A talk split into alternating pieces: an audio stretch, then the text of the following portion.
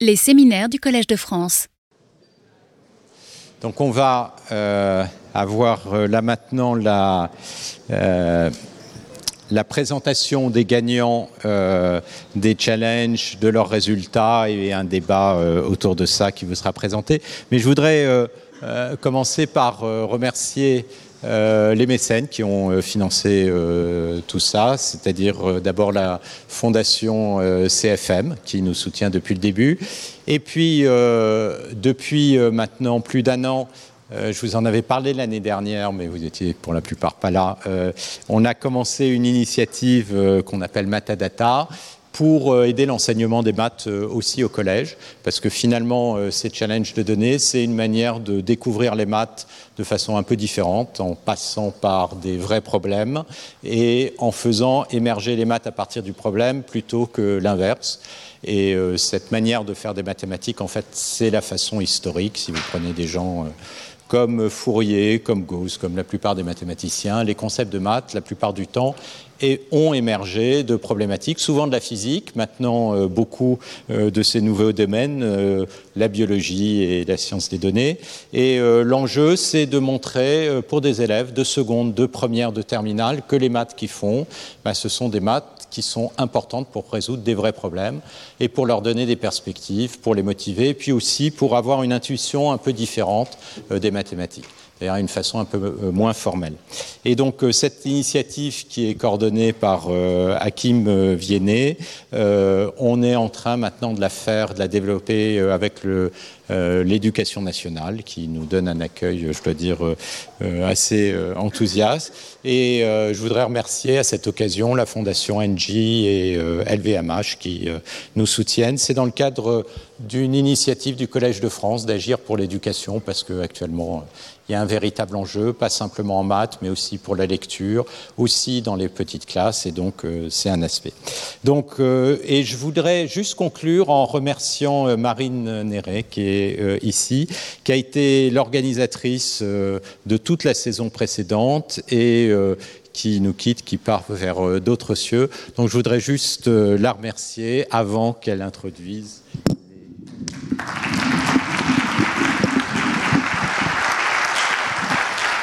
Donc merci beaucoup Marine et je passe la parole à Enzo et peut-être Marine hein, pour la présentation des gagnants. Merci. Bonjour à tous, euh, merci d'être venus si nombreux pour cette remise des récompenses de la saison 2023 euh, des Challenge Data. Euh, je vais être assez rapide. globalement, cette saison a été une vraie réussite. On a eu plus de 2500 inscriptions sur des challenges pour environ 12 000 soumissions. Donc les gagnants qui sont là, félicitations à vous. Tous les benchmarks sauf un ont été battus, donc c'est quand même positif pour les, entreprises. Moi, je vais tenir à remercier du coup toutes les, tous les providers de données qui sont présents aujourd'hui. sans qui les challenges pourraient pas exister, les bêta-testeurs qui ont travaillé sur la redéfinition des challenges et sur leur clarification, ainsi que bah, tous les participants qui ont pu faire vivre ces, ces challenges.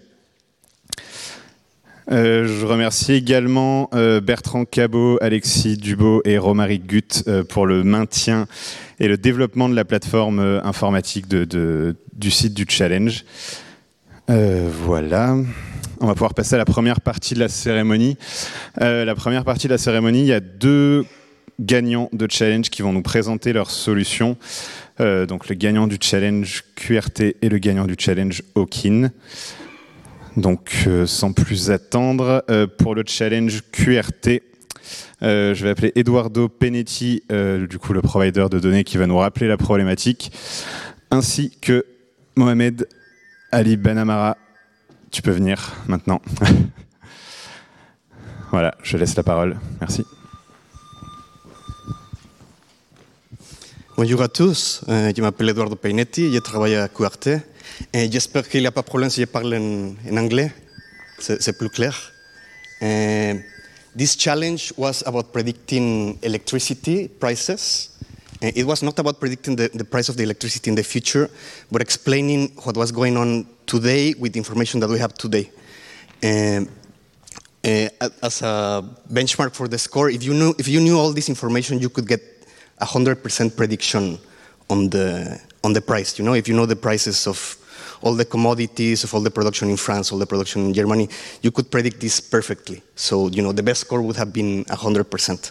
So the scores that we got in the beginning of the, we, we use data which is weather data, uh, data production in France from nuclear, wind, uh, coal, both in Germany, also in Germany. And, you know, it was a challenging problem because each of the countries have very different uh, behaviors. And uh, we, we, were very happy that there were uh, so many people participating in, in our challenge. And something that, that we saw, you know, like in the beginning, scores were around 25% uh, correlation to the score, 27, and suddenly we saw a big jump in, in scores. And something that we noticed was that there, there was a leak in the, in the data in which you could, uh, we had anonymized the data in a way that you couldn't tell, you know, the dates. And, you know, you could reproduce the, you could sort the, the, train, the, the, the test set, and that would give you some, some information.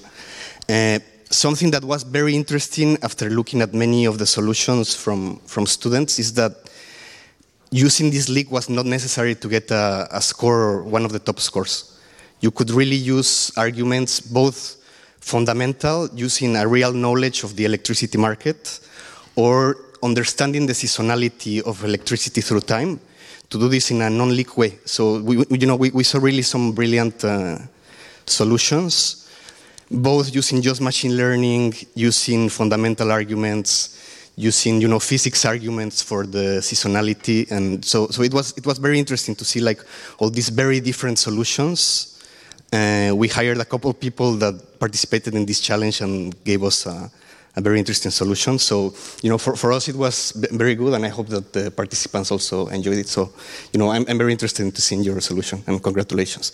And I just want to, to thank uh, Marine, Enzo, Etienne, and all the beta testers uh, for their time and their patience with us. Thank you.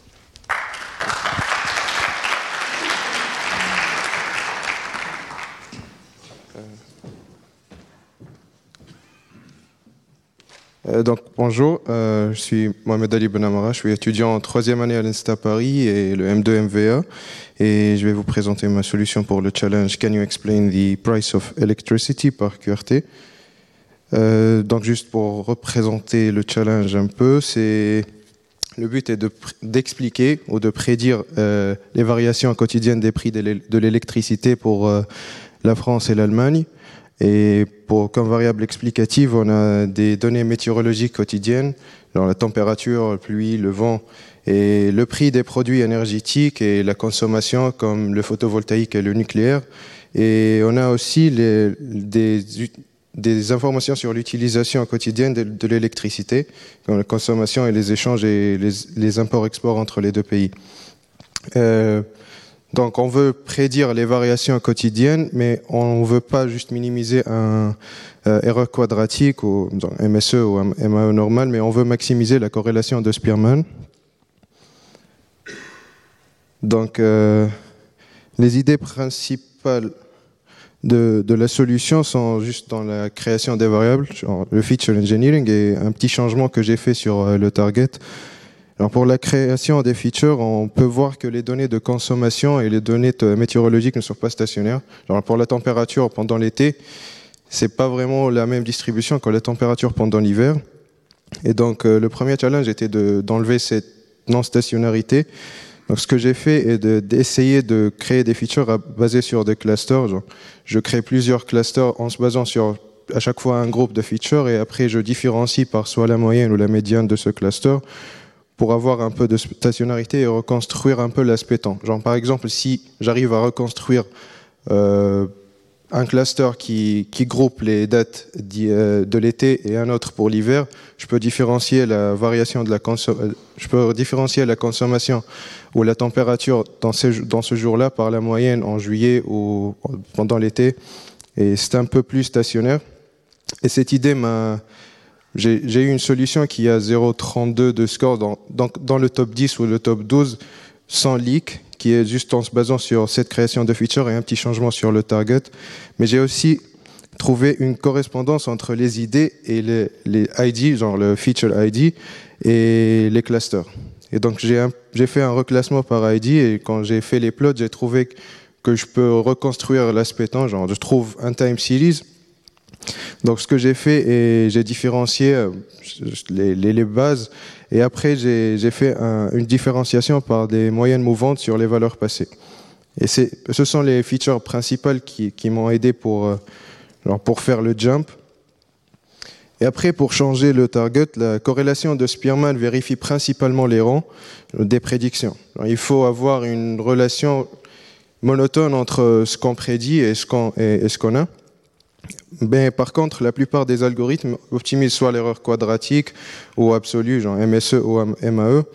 Et, et, même des petits changements sur, dans l'MSE. Par exemple, dans le premier exemple, l'MSE est très, est très faible, mais on a une corrélation de Spearman de 0,5, car, car le petit erreur entre 0,1 et 0,12 et 0,11 qui est prédite comme il faut, on a un flip dans les, rangs et, ça, va induire une corrélation de Spearman de 0,5.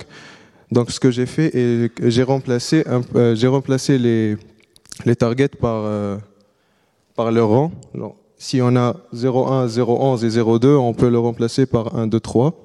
Et même si on a un, MSE plus grand, euh, la corrélation de Spearman elle est un peu plus importante. Euh, elle, est bonne. Ce sont deux exemples un peu extrêmes, mais c'est l'idée qui m'a aussi aidé à faire un, très bon jump. Et pour l'algorithme, euh, j'ai essayé plusieurs modèles en se basant euh, juste, un petit point sur, euh, sur ça aussi. Il y a plusieurs variations de soft ranking, donc des, des, implémentations différenciables de la corrélation de Spearman. Mais j'ai expérimenté avec PyTorch et XGBoost, mais c'est pas très stable et c'est un surapprentissage en direct après deux trois itérations. Pour l'algorithme, j'ai essayé plusieurs modèles linéaires, genre de régression linéaire, des lassos, et des modèles basés sur les arbres. Et finalement, j'ai décidé d'utiliser principalement le cat boost, car il est, il est très bien avec les données catégoriques et la feature la plus importante est la feature de country, genre Allemagne ou France. Et, après, j'ai fait un petit feature, euh, un petit feature selection euh, à partir du cat boost que j'ai entraîné et je l'ai entraîné sur toute la dataset. C'est tout. Merci. Euh,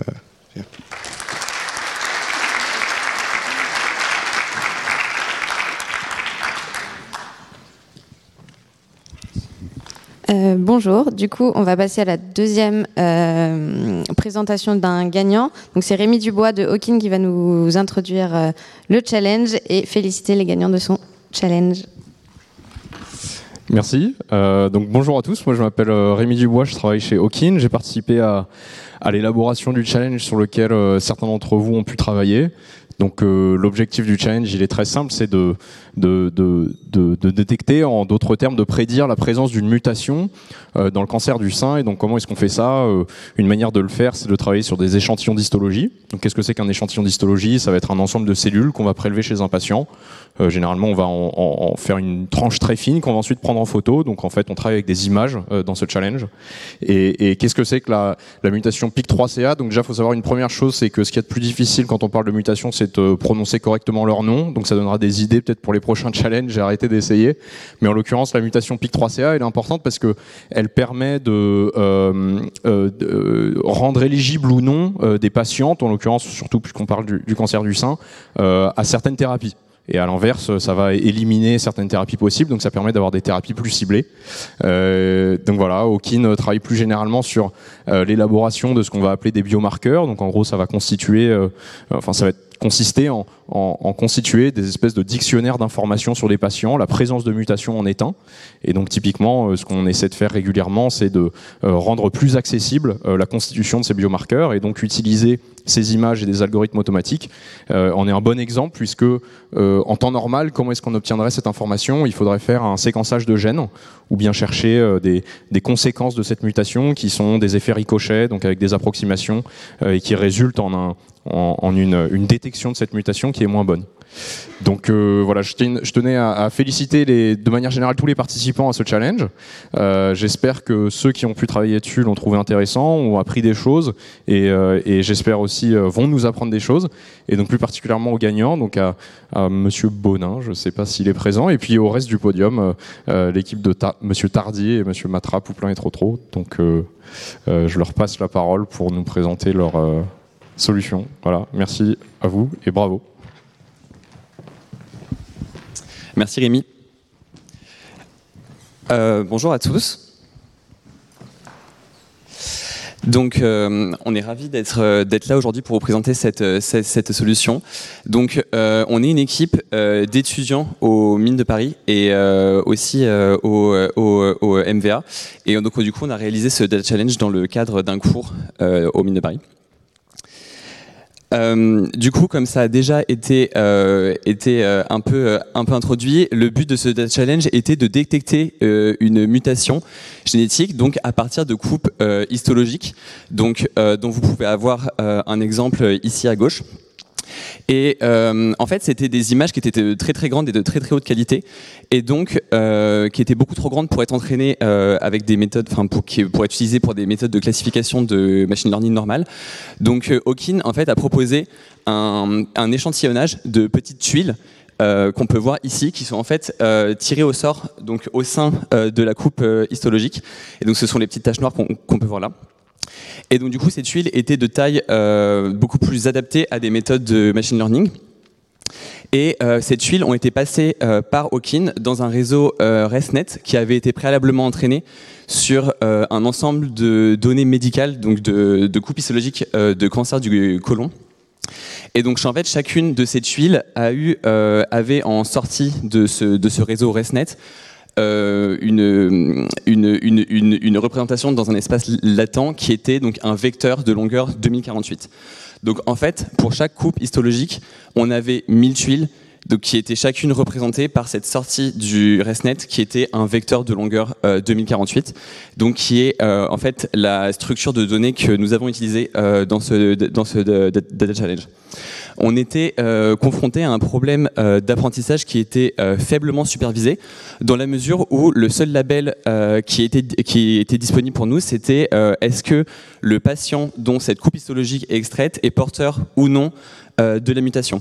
Et donc en particulier, on n'avait pas l'information sur est-ce que, est-ce que la, tuile est porteuse de cette, de cette mutation génétique et est-ce qu'on peut voir une manifestation de cette mutation euh, sur, euh, sur la tuile? Afin de contourner ce, problème, donc la baseline qui était, euh, qui était proposée par Hawking faisait du multiple instance learning. En fait, il faisait une moyenne sur les 1000 vecteurs de longueur 2048 et ensuite procédait à une régression logistique sur, sur, sur ce vecteur de moyenne. Euh, du coup, euh, Hawking a déjà euh, utilisé une, architecture Shoulder avec donc une couche de, convolution pour résoudre un, problème qui était un peu similaire, on, retrouvait encore des tuiles et, donc des, copies zoologiques et des tuiles qui en étaient extraites. Mais le but là, c'était de de pouvoir détecter des euh, métastases, donc des, cellules cancéreuses qui étaient donc euh, localisées et qui avaient une, une, une, une structure, enfin une, une, localisation bien, bien précise euh, sur les tuiles. Et le problème qu'on avait nous était un petit peu était un petit peu différent dans la mesure où on peut considérer qu'une mutation génétique est assez diffuse. Elle ne va pas être précisément localisée à un endroit précis dans dans la coupe histologique, mais on peut supposer qu'elle va être euh, elle va être euh, représentée un peu partout dans la coupe histologique euh, de manière un petit peu homogène. Voilà, donc comme Paul l'a dit, notre approche se base sur cette observation qui est qu'on peut faire a fait l'hypothèse de modélisation que on peut observer la présence ou l'absence de la mutation sur chacune euh, des tuiles indépendamment euh, des autres tuiles. Donc ce qu'on a fait, c'est qu'on a attribué à, chacune des tuiles d'un patient le label euh, de la coupe histologique.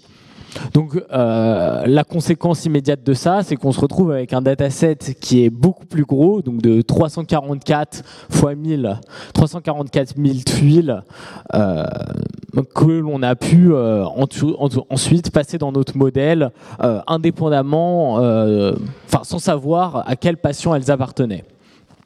Voilà.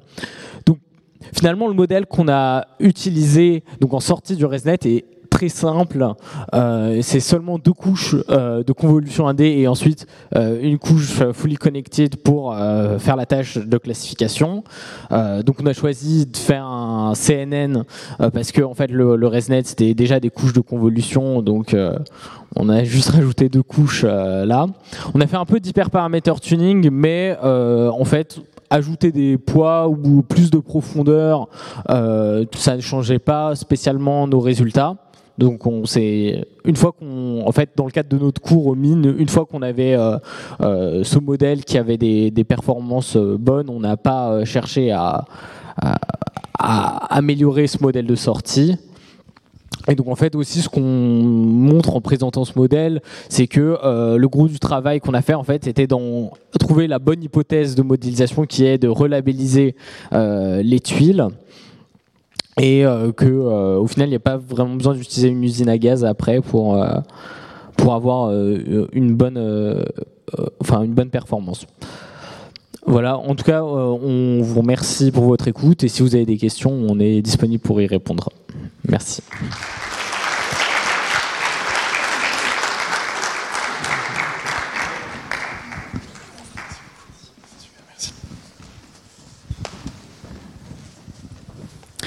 Euh, pour la suite de la cérémonie, euh, du coup là on va passer sur la phase challenge où les, malheureusement les gagnants n'auront pas le temps de, présenter leurs solutions. Euh, on va quand même féliciter challenge par challenge le podium de, de, chaque compétition. Et ensuite, après ça, on atteindra le dernier challenge, celui de CFM, et la présentation sera faite sous forme d'une table ronde avec les trois gagnants de ce challenge. Donc là, on va annoncer le, nom de chaque gagnant, sachant que vos certificats de récompense seront à retirer à la fin de la cérémonie. Euh, les providers, les, fournisseurs de données donneront les certificats euh, à chaque euh, à chaque membre du podium de chaque challenge. Voilà. Donc pour le challenge de l'université de Bristol, on peut féliciter Monsieur Moreau et M. Tia. Du coup, on n'avait pas son nom. Félicitations à eux.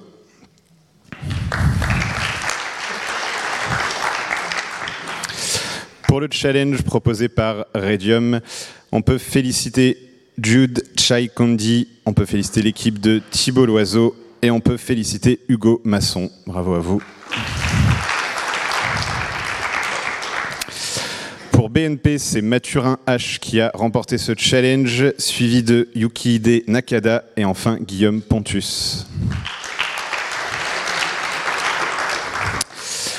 Et pour efficience, c'est un des premiers challenges remportés par Frank Zibi, mais pas le dernier. Il en a remporté 4, 5 cette saison.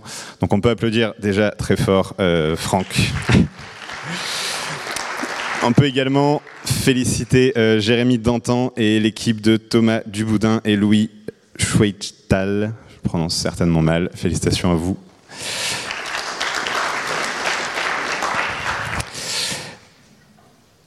Et pour le challenge de plume, le gagnant est de nouveau Franck Zibi. Et on a également sur le podium Waldemar Schulgin et Harry Pommier. Félicitations. Euh, on continue ensuite avec le challenge de Pladifest et Impactful. Euh, on félicite le gagnant Colin Lenoble. Euh, je ne crois pas qu'il soit là, mais voilà. Et les seconds et troisièmes, Benjamin Morel et Paul-Émile Dunia. Pour Pour l'AMF, euh, félicitations à Guillaume. Oups. Euh, non, pas Guillaume. David Gauthier et Tom Lefebvre pour être premier et deuxième, et YFE, dont on n'a pas le nom, euh, qui est troisième. Félicitations à tous les trois.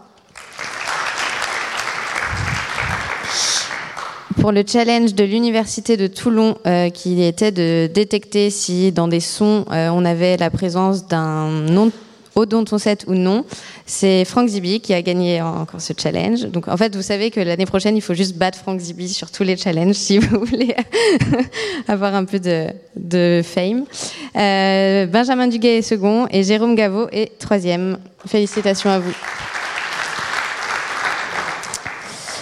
Et on a le challenge aussi d'Accenta, euh, où il y a beaucoup de groupes euh, sur ce challenge-là. Donc les premiers sont Gaëtan Serré et Perceval Béja-Bataïs.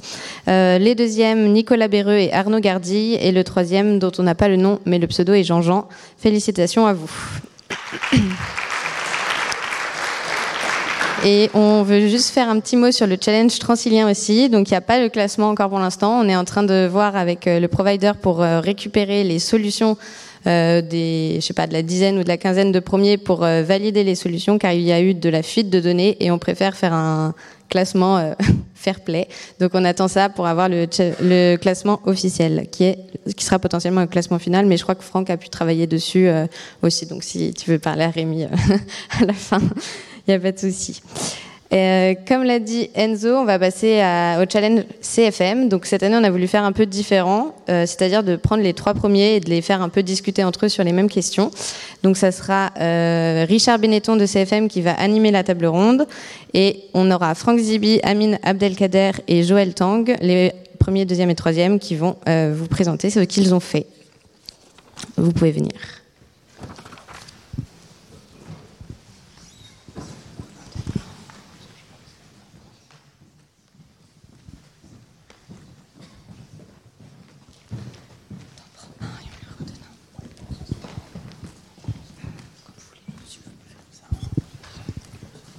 Euh, bonjour à tous. Euh, Donc, je vais présenter rapide, je vais rappeler euh, rapidement le challenge CFM qu'on a présenté désolé, je vais présenter rapidement le challenge CFM qu'on a proposé l'année dernière. Donc, le principe était relativement simple, c'est on donne l'évolution de prix du début de journée pour toutes les 5 minutes et il faut tout simplement trouver dans le sens dans lequel va évoluer le prix les deux dernières heures. Euh, pour le contexte, c'est des actions américaines et il y en avait 4000 en tout. Et c'était sur 4 ans, 2018, 2019, 2020 et 2021. Et comme vous pouvez le savoir, en 2020, il s'est passé quelque chose. Donc c'est pour ça que les données euh, d'entraînement n'étaient pas du tout les mêmes que les données de test. Donc Franck a gagné, bien sûr, comme pour tous les challenges. Euh, ce challenge est intéressant parce qu'on on peut tester s'il y a de la mine réversion ou du, ou du trend following. On peut développer plein de features intéressantes. Euh, donc, première question euh, aux candidats, c'est euh, que pensez-vous, disons, en quoi votre solution est meilleure que les autres de votre point- de vue? Qui veut commencer? Ah, pardon. Peut-être. Donc, on commence avec Franck. Bonjour. Donc je suis euh, Franck Zibi et pour moi il y a deux spécificités à ma solution. La première c'est l'architecture que j'ai utilisée qui est derrière moi. C'est une architecture où j'ai plusieurs niveaux qui vont se succéder. Donc c'est quelque chose qui va peut-être vous rappeler euh, les arbres de décision boostés, les LGBM, les 4 boost, les, les XG boost. Et c'est un peu la même idée que j'ai essayé d'utiliser. Merci. Le- le premier niveau, c'est un niveau où on va juste faire de la classification. Et là, j'ai utilisé des modèles 4 boost qui donnaient de bons résultats ici, ce qui n'est pas systématiquement le cas. Et j'ai remarqué que dans l'un des challenges précédents, c'était aussi le cas. Donc euh, 4 boost, ça peut être un modèle qui est extrêmement intéressant. Il n'y a pas que la GBM et XG Boost dans la vie. Le niveau 2, c'est un niveau où on va essayer d'estimer l'erreur commise par le précédent niveau. On va faire une, estimation de résidus et pour ça, je vais volontairement utiliser plusieurs modèles totalement différents. Je vais utiliser des arbres de décision, mais je vais aussi utiliser des réseaux de neurones et notamment des réseaux euh, RNN, des réseaux récurrents, des encodeurs-décodeurs avec des réseaux récurrents qui donnent d'assez bons résultats. J'ai testé une approche transformer, mais ça n'a pas permis d'améliorer les résultats. Donc là, en sortie, on va avoir plusieurs modèles qui, indépendamment, vont essayer d'estimer l'erreur de classification du niveau 1. Et le niveau 3, c'est un niveau qui va être extrêmement important dans ce type de challenge. Je vais utiliser un stacking regressor qui va combiner les différentes estimations du niveau euh, précédent. Et c'est quelque chose qui est fondamental dans ce type de problème où il y a beaucoup de variance. L'utilisation d'un stacking regressor, donc d'un métamodèle, sur des modèles qui sont très divers, va avoir un impact extrêmement bénéfique sur les résultats. Et c'est souvent dans les Kaggle quelque chose qui est quasi indispensable pour ce type de challenge. Et enfin, le dernier niveau, c'est comme l'a dit Richard, c'est un niveau qui est très spécial à ce challenge la distribution de probabilité sur le test set était très différente de la distribution de probabilité sur le training et sur le validation set. Ça veut dire qu'il fallait recalibrer ces résultats. C'est ce que fait ce, quatrième niveau, euh, de la distribution de probabilité obtenue sur le training et validation vers les probabilités du, test set. Et enfin, la deuxième spécificité de ce, de ce challenge de ma solution, c'est que j'ai développé pour ce challenge un premier outil de feature engineering pseudo-automatisé qui ne marche pas très bien. Et l'idée de cet outil, c'est de proposer des features, de recombiner des features numériques existantes et de les tester et de me dire si ça marche ou pas. Et pour ça, le seul critère que j'ai utilisé pour l'instant, c'est la, somme des features importantes, la somme des chat values. Si la somme des chat values des features est supérieure à un certain seuil, alors je les recombine, sinon je, je les élimine directement. Voilà les deux spécificités de ma solution. Merci. Merci.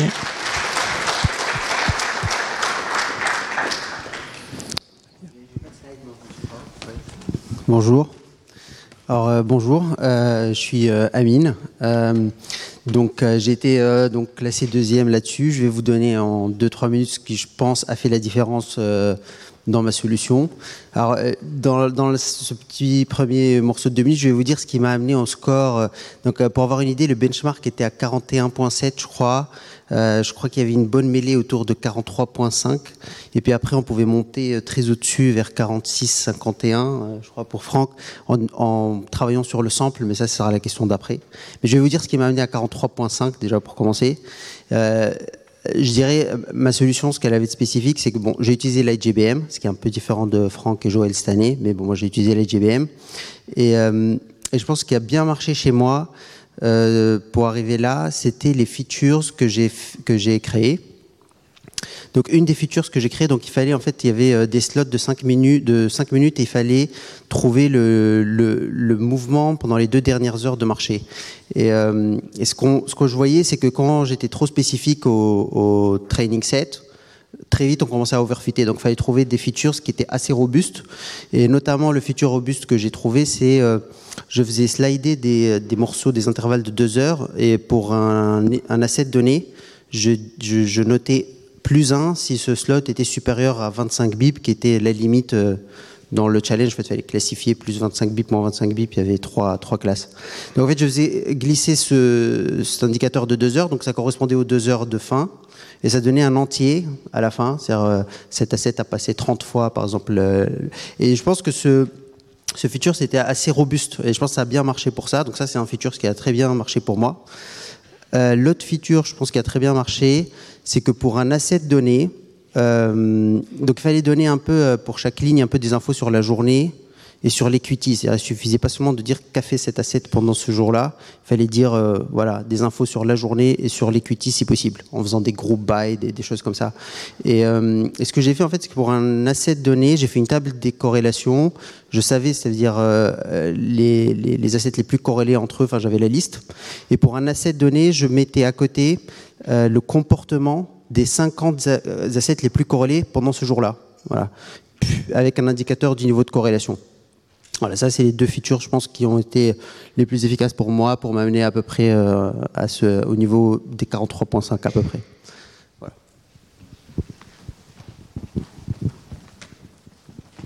Bonjour à tous.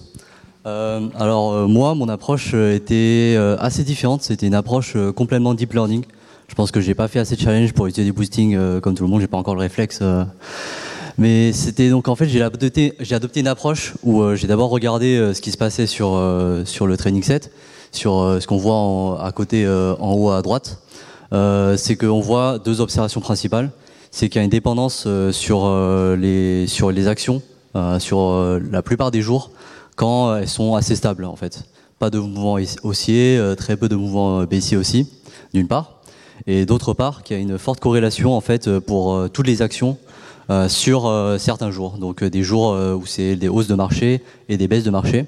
Donc c'est vraiment ces, ces biais-là que j'ai essayé d'intégrer directement dans le modèle. Le modèle, c'est un modèle deep learning basé. Donc les briques principales, c'était des LSTM euh, stackés et un mécanisme d'auto-attention. Euh, j'ai fait assez peu de data pré-processing. À la place, j'ai vraiment essayé d'intégrer tout ce que je voyais dans le training set directement dans l'architecture. Donc le LSTM en fait il va servir à encoder les d'un point de vue temporel les séries les séries temporelles sur les quelques heures avant la avant la prédiction qu'on essaie d'achever d'une part. je vais aussi encoder de la même manière le vecteur moyen moyenné sur pour une action donnée sur tous les jours. Et donc ça, c'est le premier, euh, le premier biais que j'essaie de, l'information que j'essaie de donner au modèle, dans l'espoir justement qu'il essaye, qu'il puisse attraper euh, les, les actions avec une petite volatilité. Donc ça, ça se verrait sur le sur le vecteur moyen, et je l'encode avec un LSTM, euh, bon, sur avec des paramètres différents, d'une part, et d'autre part avec le LSTM. Ensuite, je, je vais sampler pour pour un jour donné, je sample une trentaine d'actions, une trentaine de cours, donc leurs embeddings post LSTM. Et ça, ça forme une séquence. Euh, la séquence, en fait, elle est invariante, euh, elle est invariante, euh, elle est invariante par par shuffling. ça, c'est l'ordre n'importe pas. Donc en fait, là déjà, c'est, je peux appliquer une, une self-attention dessus, sans position encoding, sans rien du tout.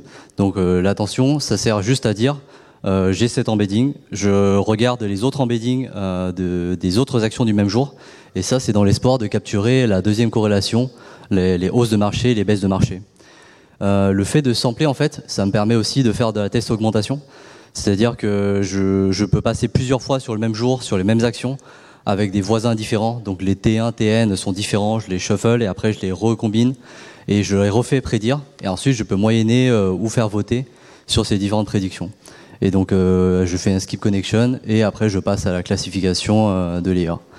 Et donc ça, ça a permis d'achever d'assez bons résultats avec euh, vraiment peu de peu de processing. J'ai même pas fait de compound euh, finalement sur les sur les de compound de temps sur les sur les time series parce que bah ça marchait pas beaucoup mieux.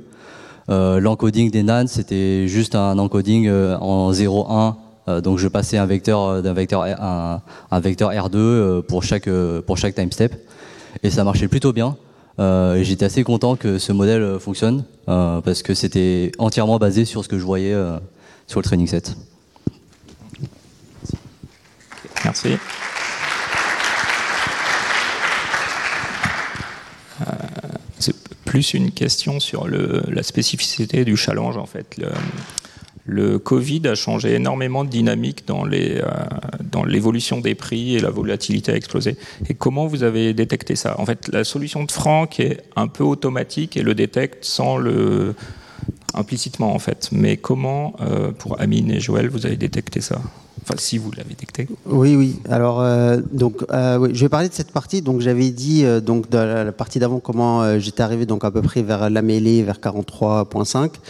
Euh, et euh, alors pour la suite, euh, il, avait été pr présenté déjà à la présentation du challenge que les, années sur lesquelles on faisait le, la prédiction étaient avec quelque chose de spécial. C'était dit pendant la présentation. Moi, je n'avais pas trop prêté attention, mais en tout cas, on pouvait montrer, tracer la volatilité. On pouvait voir qu'il y avait plus de volatilité sur la partie sur laquelle on... Donc il y avait clairement une différence. Euh, donc en gros, euh, Franck a, euh, pris des solutions et Joël a pris des solutions. Enfin, Franck surtout a pris une solution où il a ajusté, on va dire, le test et le train. Moi, j'avais pas de visibilité pour ajuster le train et le test, et, euh, et j'avais pas très envie de les modifier manuellement, de peur d'overfitter, quoi, d'être bon sur la partie publique et pas bon sur la partie privée. Donc, ce que j'ai fait, ce que j'avais déjà fait aux alentours de six mois à peu près, j'ai ajouté des données d'intraday qui sont disponibles dans Yahoo Finance. On peut avoir euh, deux mois d'intraday US. Euh, je les avais injectés dans le modèle pour voir euh, qu'est-ce qui se passe. Donc je peux vous dire qu'avec deux mois de, de Yahoo Finance, euh, c'était trop fin. C'est trop fin. Quand, même si on mettait 5000 assets, c'est-à-dire deux mois versus deux ans en fait de données, c'était trop fin. Mais je me suis replongé sur cette idée euh, vers la fin, dix jours avant la fin. Et là, je suis allé chercher quatre ans de data donc je suis allé chercher l'année 2019, 2020, 2021, 2022.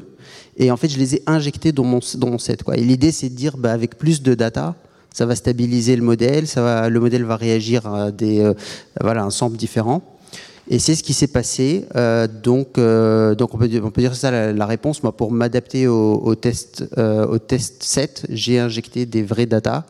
Et c'est là que j'ai fait un saut euh, vraiment significatif, donc de 43 vers 46 à peu près.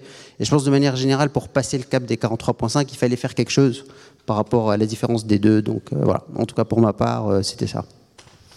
c'est pas vraiment utiliser les vraies données vu qu'il a enrichi son modèle avec des données du monde réel. C'est Exactement. c'est dans la zone Exactement. grise claire, on va dire. Euh, et euh, Joël? Oui. Alors moi, j'ai vraiment pas osé euh, recalibrer, euh, recalibrer mon modèle parce que j'avais déjà eu des mauvaises expériences quand j'ai essayé de calibrer sur le test public et bon bah ça se passait pas très très bien. Euh, je regrette euh, parce que j'ai appris que le sampling était, euh, était euh, identiquement euh, suivait la même distribution entre le test public et le test privé. Donc euh, ensuite sur les prédictions, quand j'ai analysé mes prédictions en fait sur le test set, je voyais tout de suite sur l'histogramme que enfin c'était un aplat bleu, enfin un aplat de moins 1, donc c'était vraiment ça se voyait que c'était baissier. Euh, et la seule chose que je me suis permis de faire, c'est de regarder, euh, c'est de regarder attentivement mon validation set, euh, parce que donc j'avais, donc je savais à peu près quels, euh, quels étaient les nombres de jours euh, haussiers, baissiers ou, ou flat. Et en fait, j'ai vraiment fait attention euh, à ce que mon validation set euh, contienne à peu près, soit à peu près équilibré, à peu près stratifié, pour être sûr d'avoir un modèle qui était robuste sur sur tous les, à peu près toutes les situations. Euh, donc euh, voilà, c'est à peu près tout ce que j'ai fait. Mais j'aurais volontiers recalibré euh, mes probabilités comme tout le monde. Et c'est une solution propre. Euh, Et donc, en fait, si tu avais eu la possibilité de continuer pendant des années sur ce challenge, tu aurais fait quoi comme solution? Euh, sur la troisième question, du coup Ouais. Euh, bah, déjà, j'aurais déjà sur euh, mon, j'avais donc plusieurs modèles de deep learning euh, qui suivent la même architecture que j'avais présenté, euh, entraînés sur, entraînés en bagging donc sur des training sets, des, sub- des subsets différents. Euh, j'avais, j'avais aussi analysé les probabilités, les calibrations, et je voyais qu'il se passait quelque chose de pas très net euh, parfois sur certains, certaines, certains de mes modèles overfitaient euh, brutalement sur, mais que sur des des petits, des, vraiment des petits sets euh, de, de mon training, de mon validation set. Euh, j'ai regardé pour ça, j'ai regardé la marge entre la prédiction 1 et la prédiction 2 et celle entre 2 et 3 pour avoir une idée, une sorte d'heuristique de la confiance de mon modèle. Et je voyais vraiment des scores à 0,9999 euh, sur certains, sur un subset très précis de certains modèles. Euh, et donc ça, j'aurais aimé bien plus, euh, j'aurais aimé euh, creuser bien plus. Euh, D'autant plus que je faisais de l'early stopping et je voyais qu'en fait que certains modèles euh, entraînaient sur beaucoup plus d'époques sans que ça se voit vraiment euh, sur la validation loss, ça, ça baissait juste un petit peu, mais pas vraiment. Et je pense qu'il y a quelque chose de lié, euh, et j'aurais bien aimé euh, creuser plus de ce côté-là, sur la stabilité de l'entraînement. Euh, D'ailleurs, le fait que le fait que certains de mes modèles étaient très très confiants a aidé, euh, ça, ça overfitait et ça, ça a été un peu miti- mitigated par euh, par le fait que j'ai fait voter mes modèles au lieu de moyenner leur probabilité, par exemple. Autre chose sur l'architecture en elle-même. Euh, donc moi, je passe, euh, j'embête les modèles, j'embête les time series en passant par des LSTM. Euh, et ensuite, je fais de l'attention. Donc l'attention, c'est qui sert un peu à, à regarder ses voisins, ce qui se passe. Et euh, en fait, là, je me dis pourquoi pas, euh, pourquoi pas faire les deux de manière les entrelacer en fait. En fait, en fait, comme un transformer encodeur, comme un encodeur transformer plus classique, où on a des feed forward, puis l'attention, puis des feed forward, avec les feed forward qui transforment, qui transforment le, qui transforment le le vecteur, le vecteur, et ensuite je refais de l'attention. Donc moi je l'ai fait finalement j'ai fait l'équivalent d'une seule couche, mais j'avais des LSTM qui étaient stackés. Donc en fait pourquoi pas euh, prendre un LSTM, puis euh, faire de l'attention et puis stacker, etc. Donc en fait euh, on se ramène un peu à un sorte dans l'idée à une sorte d'encodeur transformer, euh, mais avec euh, des LSTM au lieu de au lieu d'un feed forward. C'est c'est quelque chose que j'aurais aimé creuser. Sinon, du clustering simple. Clustering aussi. Euh, après, euh, en fait, j'aurais bien, j'aurais bien rajouté euh, plein de modèles différents avec plein de- d'idées simples pour les faire voter entre eux. c'est quelque chose avec qui... du bagging derrière. hein. Comment? Avec du bagging à la fin. C'est ça. Sur tous les modèles. Voilà, c'est ça. En fait, euh, il y a un moment du challenge où euh, c'est le moment où j'ai, parce que j'avais commencé par du boosting quand même, euh, parce que j'avais quand même le benchmark qui incitait fortement à utiliser du boosting. J'ai utilisé du boosting. Ensuite, j'ai développé ce, ce modèle et j'ai essayé de les faire euh, voter entre eux. Et euh, sur le test set, ça n'a pas bien marché. Alors, j'ai peut-être pas eu de chance. Euh, franchement, j'ai peut-être pas eu de chance, mais ça m'a clairement euh, dirigé vers vers cette approche-là. Mais sinon, dans l'idée, je pense qu'il y avait juste de la calibration à faire, mais j'aurais volontiers pris des, pris des modèles plus simples. Effectivement, le clustering, on a du, on voit là qu'il y a des actions qui ont clairement des comportements différents. Bah, déjà ceux qui sont tout le temps flat, ça c'est quelque chose, c'est une caractéristique spécifique. Euh, donc euh, oui, un, un modèle de clustering, euh, ce qui aurait pu servir même d'entrée à un autre modèle plus complexe. Après, je précise que les actions étaient disjointes entre le training set et le test set, mais c'était la même dynamique d'action. Donc du clustering était toujours valable. Mm. Et euh, Amine, si tu avais eu euh, encore des années pour scraper plus euh, Yahoo Alors, euh, si j'avais plus de temps, je pense naturellement, sans avoir parlé aux autres participants, je pense j'aurais probablement affiné la méthode bah, de l'injection de data, en fait. Parce que moi, je l'ai fait assez vite, j'ai juste mis 4 ans, mais du coup, on peut faire beaucoup mieux. On peut, j'aurais pu commencer à trouver c'est quoi les deux années, finalement, puisque c'était finalement 2020, 2000, 2020, c'était quoi, 2020, 2021, c'est ça? Le test set, c'est 2020-2021, voilà. le Covid. Donc j'aurais pu finir par trouver les deux bonnes années. Puis à la limite, une fois qu'on a les deux bonnes années, j'aurais pu jeter le training set, puisque j'aurais pu m'entraîner directement sur 2000, euh, sur le bon test set. Après, euh, on en avait parlé rapidement dans le call, je pense qu'on pouvait reconstruire les jours. Parce qu'en fait, il y avait des equity qui arrêtaient, soit qui étaient tirés de, de, l'indice, soit qui apparaissaient, quoi, enfin, qui, qui mm. soit qui arrêtaient d'exister, soit qui apparaissaient. Donc, en regardant ces, ces equity qui, qui montaient, qui partaient, on pouvait retrouver l'ordre des jours, en fait. Donc euh, ça aurait été encore une étape euh, supplémentaire. en fait, on aurait pu reconstruire, euh, peut-être même retrouver les assets à un moment donné. Donc il y avait beaucoup de travail sur cette voie. Donc là, on aurait pu aller vers des scores, oui, certainement très bons. Donc ça, c'est la première voie. Donc l'autre voie, je dirais que même euh, avec juste en injectant quatre euh, années supplémentaires, c'est en stabilisant le modèle, l'autre voie, c'est bah, en fait de revisiter maintenant les features. Parce que moi, jusqu'ici, dans les features, j'avais été très léger. Le but, c'est d'être léger pour pas être trop, euh, de pas overfitter. Et c'est celle que j'ai utilisée pour mon, pour ma submission finale ici. Mais maintenant que mon, que le modèle est, bon, je serais revenu, j'aurais fait des choses plus précises. J'aurais sûrement eu un test local en ligne avec le vrai résultat.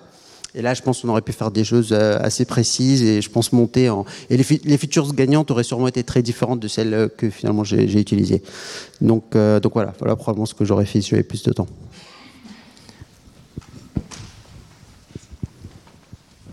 Et Franck, alors, si tu avais eu euh, pas de limite à la soumission par jour et des années?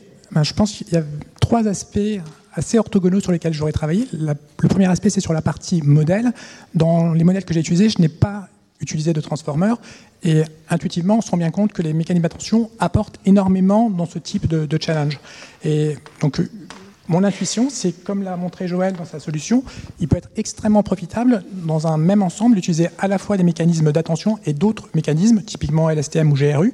Et c'est quelque chose qu'on a vu euh, récemment dans tout ce qui est euh, vision. Historiquement, on avait des réseaux de convolution, ensuite on est passé à des réseaux transformeurs, bilan transformeurs, et on se rend compte aujourd'hui qu'en faisant à la fois de la convolution et des transformeurs et des mécanismes d'attention, on arrive à aller encore plus haut. Donc le premier aspect, c'est améliorer cette partie transformeur, ajouter cette, capacité. Donc c'est juste soutien davantage, et euh, je pense que ça permet de monter encore plus haut.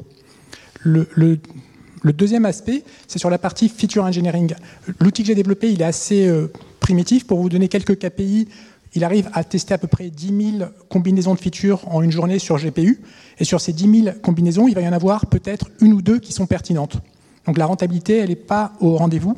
Et euh, l'idée, c'est de trouver un moyen pour guider cette recherche et pour faire un parallèle avec l'hyperparamètre optimisation. Quand vous lancez une recherche bayésienne, il va y avoir un modèle qui va être euh, entraîné derrière, un random forest par exemple, et ce modèle va pouvoir guider vers la recherche des ponts hyperparamètres. Et c'est quelque chose d'équivalent que je cherche, que je n'ai pas trouvé, et qui permettrait d'aider énormément dans ce type de compétition où on fait l'hypothèse qu'on peut tester autant de combinaisons qu'on veut, où on n'a pas de limite euh, de ressources GPU euh, ou CPU derrière.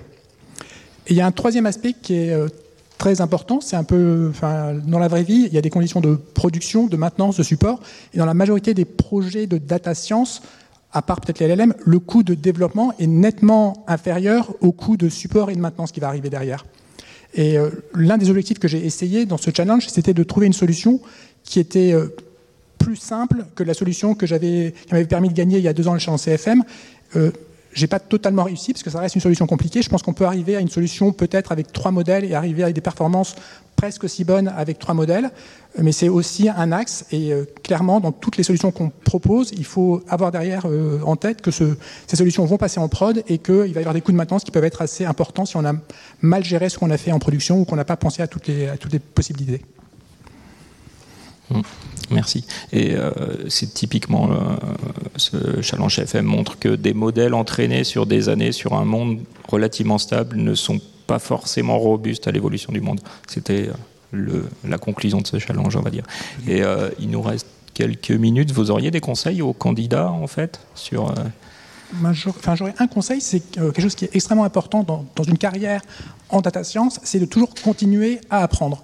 Et euh, c'est important parce que souvent, quand on commence sa carrière, on est extrêmement bien armé, on connaît plein de choses, et euh, dix ans après, enfin, on peut avoir oublié des choses. Et une question qu'on peut se poser chaque année, c'est qu'est-ce que j'ai appris durant l'année écoulée? Et si la réponse n'est pas grand-chose, il y a peut-être des, choses, des questions à se poser. Et justement, avec ces data challenges, on a la possibilité, que ce soit en début de carrière, en milieu de carrière, à tous les niveaux, à tous les moments, de continuer à apprendre. Et c'est pour ça que je voudrais remercier les organisateurs, Marine, c'est pour la dernière fois, Enzo, le professeur Stéphane Mala, l'ensemble des personnes qui proposent, des équipes qui proposent des, challenges et qui permettent aussi bien à des étudiants, à des gens un peu plus seniors, de se tester, de se mettre à jour et d'apprendre énormément de choses. Et c'est ce, ce, que je fais euh, grâce à ces challenges chaque année. Donc merci à vous.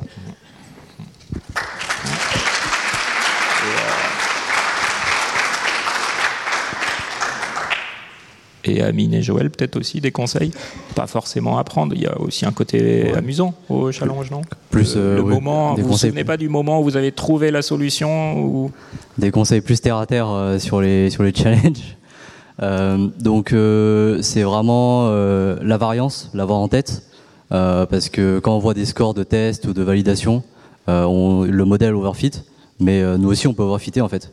Notre, euh, nous, notre réaction au score fait qu'on va, on va faire des choses euh, et en fait à, à- ce moment précis, on est déjà en train d'intégrer euh, des informations qui nous viennent du test euh, et qu'on n'aura pas peut-être si le modèle, le modèle tourne en production. Donc faire attention à ses propres biais en fait. Donc vraiment, il y a le modèle qui est overfit, mais nous aussi en fait, on choisit le modèle selon ce qu'on voit sur le test. On choisit les hyperparamètres. On choisit euh, voilà d'intégrer telle ou telle feature et tout ça c'est tout ça c'est intégré et il faut penser que ça, ça ça creuse le gap entre la vraie performance entre guillemets du modèle et celle que vous voyez sur la validation ou le test en second ordre. Euh, ouais, alors je dirais un peu la même chose que Franck, c'est-à-dire qu'en fait de participer à des challenges comme ça, que ce soit ici ou peut-être Kaggle, j'imagine que beaucoup de gens qui participent ici participent peut-être aussi à Kaggle. Ouais, ça permet, euh, ça permet d'avoir un truc fun et, euh, et en même temps euh, un peu difficile pour euh, pour se mettre à jour un peu. Donc euh, c'est pas mal. Et puis ça permet de voir la solution ici. Sur Kaggle, on peut voir la solution sur les chats aussi un peu. Donc je dirais ouais, ça, de ce point de vue-là, c'est très intéressant. Euh, Peut-être je dirais autre chose parce que sur les challenges comme ça on le voit pas, mais en fait il y a quand même une, une grande inégalité sur euh, sur sur le système, euh, enfin la machine sur laquelle on fait tourner quoi. Et je crois qu'on avait parlé avec Franck un peu. Donc euh, moi j'utilise un, ordi, voilà, avec un, assez gros CPU. Mais par exemple j'ai pris- j'ai appris de Franck cette année que lui utilisait des GPU et donc il utilisait 4 boosts comme ça il pouvait utiliser les GPU. C'est peut-être quelque chose que je vais utiliser l'an prochain parce que du coup euh, la différence de vitesse de calcul peut faire une très grosse différence quoi. Parce que parfois on a les bons features mais on peut pas les faire tourner assez loin et on se rend pas compte. C'est quelque chose que j'avais remarqué quand j'avais une plus petite machine euh, pendant les années précédentes. Donc euh, oui voilà, genre des, conseils un peu euh, un peu un peu de ce type là quoi. Ok, bah merci beaucoup. Et merci bien sûr. Et merci bien sûr à tous les candidats qui ont souffert sur ces challenges. Euh, on va passer du coup à la conclusion. Merci à tous d'a- d'avoir présenté vos solutions. Euh, vous avez pu voir euh, qu'il y a plein de choses variées à faire pour pouvoir être bien classé dans les challenges. Merci à tous pour votre attention là dans la salle. J'espère que les huit challenges de cette année auront tout autant de succès. Et euh, bah, pour la suite de la cérémonie, on va demander aux providers, aux participants là qui sont sur le podium et aux bêta-testeurs de l'année dernière de patienter quelques instants. On ira dans une autre salle pour le cocktail. Comme ça, les participants et les providers de données pourront discuter entre eux, récupérer leurs certificats, etc., etc. Merci à tous. Au revoir. Retrouvez tous les contenus du Collège de France sur www.colège-2-france.fr.